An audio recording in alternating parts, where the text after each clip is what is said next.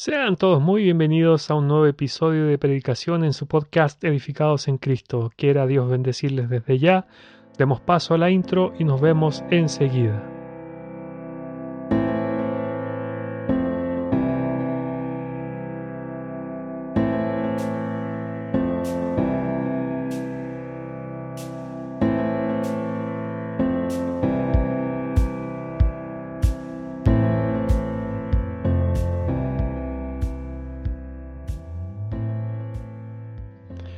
Gustaría iniciar con una pregunta.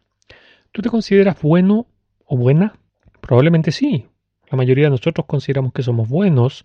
Esto es porque claramente no somos ni delincuentes, ni ladrones o violadores o qué sé yo. Pero el estándar de Dios es un tanto diferente al nuestro. Y ahí el punto. ¿Sabías tú que una de las cosas que más detesta Dios es la mentira?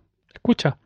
Seis cosas aborrece Jehová y aun siete abomina su alma los ojos altivos, la lengua mentirosa, las manos derramadoras de sangre inocente, el corazón que maquina pensamientos inicuos, los pies presurosos para correr al mal, el testigo falso que habla mentiras y el que siembra discordias entre hermanos. ¿Te das cuenta? Una de las primeras cosas que Dios dice, parte diciendo los ojos altivos, que es la soberbia, y luego dice la lengua mentirosa.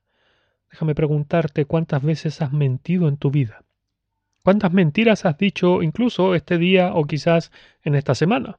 Claramente ninguno de nosotros cuenta cuántas mentiras dice durante el día, pero es que esto es lo importante, que nosotros nos demos cuenta que a los ojos de Dios no somos buenos, todo lo contrario. Resulta que hay un versículo que nos declara cómo es nuestro corazón, porque nosotros pensamos que somos buenos, que tenemos buenos sentimientos, que somos buenas personas, porque según nosotros no le hacemos mal a nadie. Pero la radiografía de Dios, por así decirlo, es un poquito diferente, por no decir que es diametralmente diferente. Dice la palabra de Dios, engañoso es el corazón más que todas las cosas y perverso. Sí, escuchaste bien, y perverso. ¿Quién lo conocerá? Yo Jehová, que escudriño la mente, que pruebo el corazón para dar a cada uno según su camino, según el fruto de sus obras. Claramente cada uno de nosotros va a tener que dar cuentas a Dios de lo que hemos hecho mientras estamos en esta vida. ¿Ah? ¿No me crees? Bueno, probablemente quizás no me creas porque desconoces lo que dice la palabra de Dios, pero existe un juicio que vendrá sobre todos los seres humanos y lo puedes encontrar si no tienes una Biblia. Eh, puedes descargarte una app en tu celular, en tu tablet, puedes meterte, buscar en Google, son gratis, no se cobra ninguna de ellas, y puedes ver, por ejemplo, en Apocalipsis, el último libro de la Biblia, que dice en el capítulo 20, entre los versos 11 y 15, acerca de un juicio llamado el juicio del gran trono blanco. Resulta que cuando el Señor Jesús vino a este mundo, nos vino, para salvar, porque él dijo que no había venido para condenar, sino para salvar. Pero esta salvación tiene un tiempo límite, no es por siempre, tiene un, un día de expiración. Bueno, cuando ese día llegue, Dios vendrá a la tierra como un juez, ya no como el amoroso Salvador que es en este momento. Y dice que, lo voy a leer, dice, y vi un gran trono blanco y el que estaba sentado en él, de delante del cual huyeron la tierra y el cielo, y ningún lugar se halló para ellos. Y vi a los muertos, grandes y pequeños, de pie ante Dios, y los libros fueron abiertos, y otro libro fue abierto, el cual es el libro de la vida. Y fueron juzgados los muertos por las cosas que estaban escritas en los libros, según sus obras. Me voy a ir al último versículo de este capítulo que dice, y el que no se halló inscrito en el libro de la vida fue lanzado al lago de fuego. Si tú crees que no vas a llegar a este juicio, déjame contarte otra cosa. Permíteme que te diga quiénes van a ir, o sea, quiénes no están inscritos en el libro de la vida y quiénes van a ir a la condenación. Dice en el capítulo siguiente de este mismo libro de Apocalipsis, en el verso 8, dice, pero los cobardes e incrédulos, los abominables y homicidas, los fornicarios y hechiceros, los idólatras, y escucha esta parte, y todos los mentirosos tendrán su parte en el lago que arde con fuego y azufre, que es la muerte segunda. Como te, te hacía la pregunta al principio, ¿cuántas veces has mentido? En este día, en esta semana, en este mes. ¿A qué, qué cosa nos enseñaban nuestros padres? ¿Nos enseñaban a mentir o a no mentir? Bueno, nos enseñaban a no mentir porque nosotros acarreamos y llevamos el pecado dentro de nosotros impreso dentro de nuestro ADN espiritual, por así decirlo. Porque lo heredamos de Adán y Eva. Cuando ambos decidieron rebelarse contra Dios, nosotros heredamos todo eso de ellos. Bueno, básicamente directamente de nuestros padres. El punto es, si tú tienes pecado no puedes entrar en la presencia de Dios, porque Dios es un Dios tres veces santo.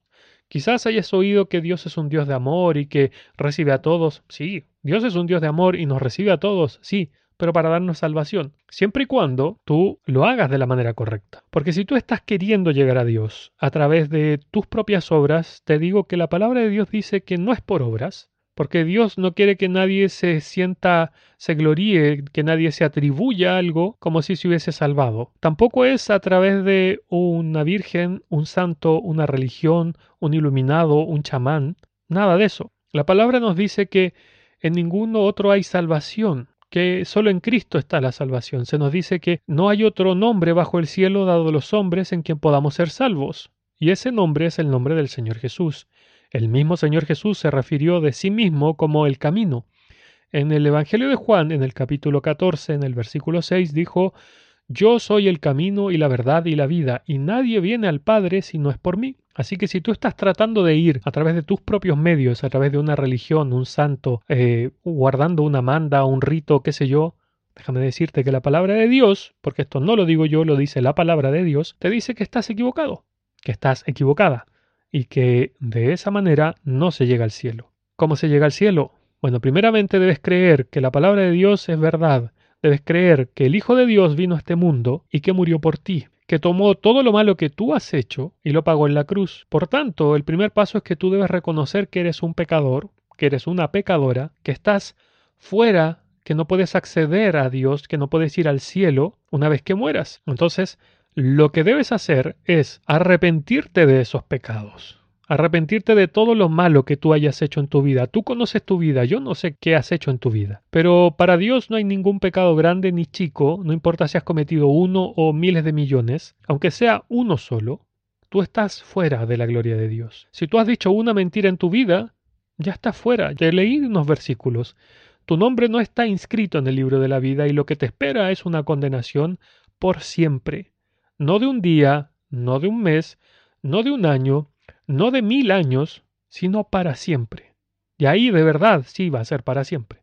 Porque esta cáscara en la que nosotros estamos, que se llama cuerpo, nace, se envejece y un día va al cajón. Bueno, a veces las, personas se mueren cuando son aún jóvenes. Pero déjame decirte algo, ¿qué estás haciendo tú por tu alma? Probablemente a tu cuerpo lo cuidas todos los días, lo alimentas bien, le das un buen sistema de higiene, eh, lo vistes bonito, pero ¿y de tu alma?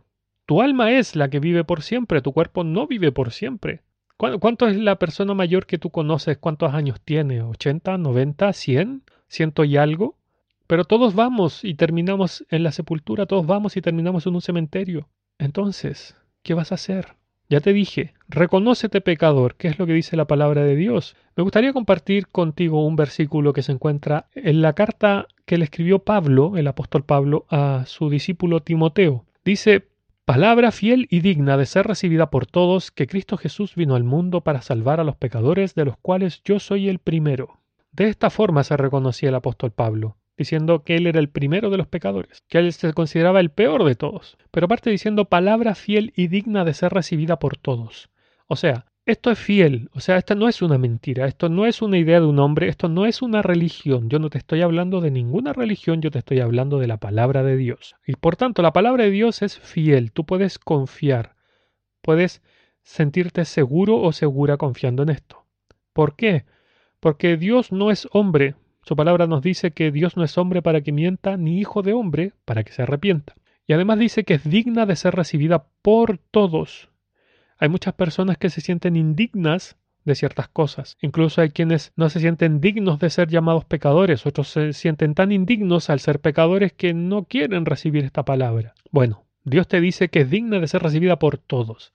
¿Y qué es lo que hay que recibir? Que Cristo Jesús vino al mundo. ¿Para qué? Para salvar a los pecadores. Por tanto, si tú no te reconoces un pecador o una pecadora, claramente no puedes ser salvado. Porque aquel que es salvado primero se tiene que reconocer que está en peligro, que está perdido, que corre riesgo. Así que reconoce primeramente tu pecado, arrepiéntete. La palabra de Dios nos dice en Hechos se nos invita y se nos dice arrepentíos y convertíos para que vengan de la presencia de Dios tiempos de descanso, tiempos de refrigerio, dice la verdad. Entonces se nos invita a que nos arrepintamos, a que nos demos cuenta, somos pecadores, ok, he hecho lo malo, sintamos ese peso en nuestro corazón, nos arrepintamos de aquello para que no, no querramos nuevamente cometer más todo lo malo que estamos haciendo. ¿Y que es lo siguiente? Que vayas a Cristo, que le pidas perdón. ¿Por qué hay que pedirle perdón al Señor Jesús? Pues porque Él en la cruz del Calvario tomó todo lo que tú hiciste, todo lo que yo hice, y lo pagó como si Él lo hubiese hecho. Entonces,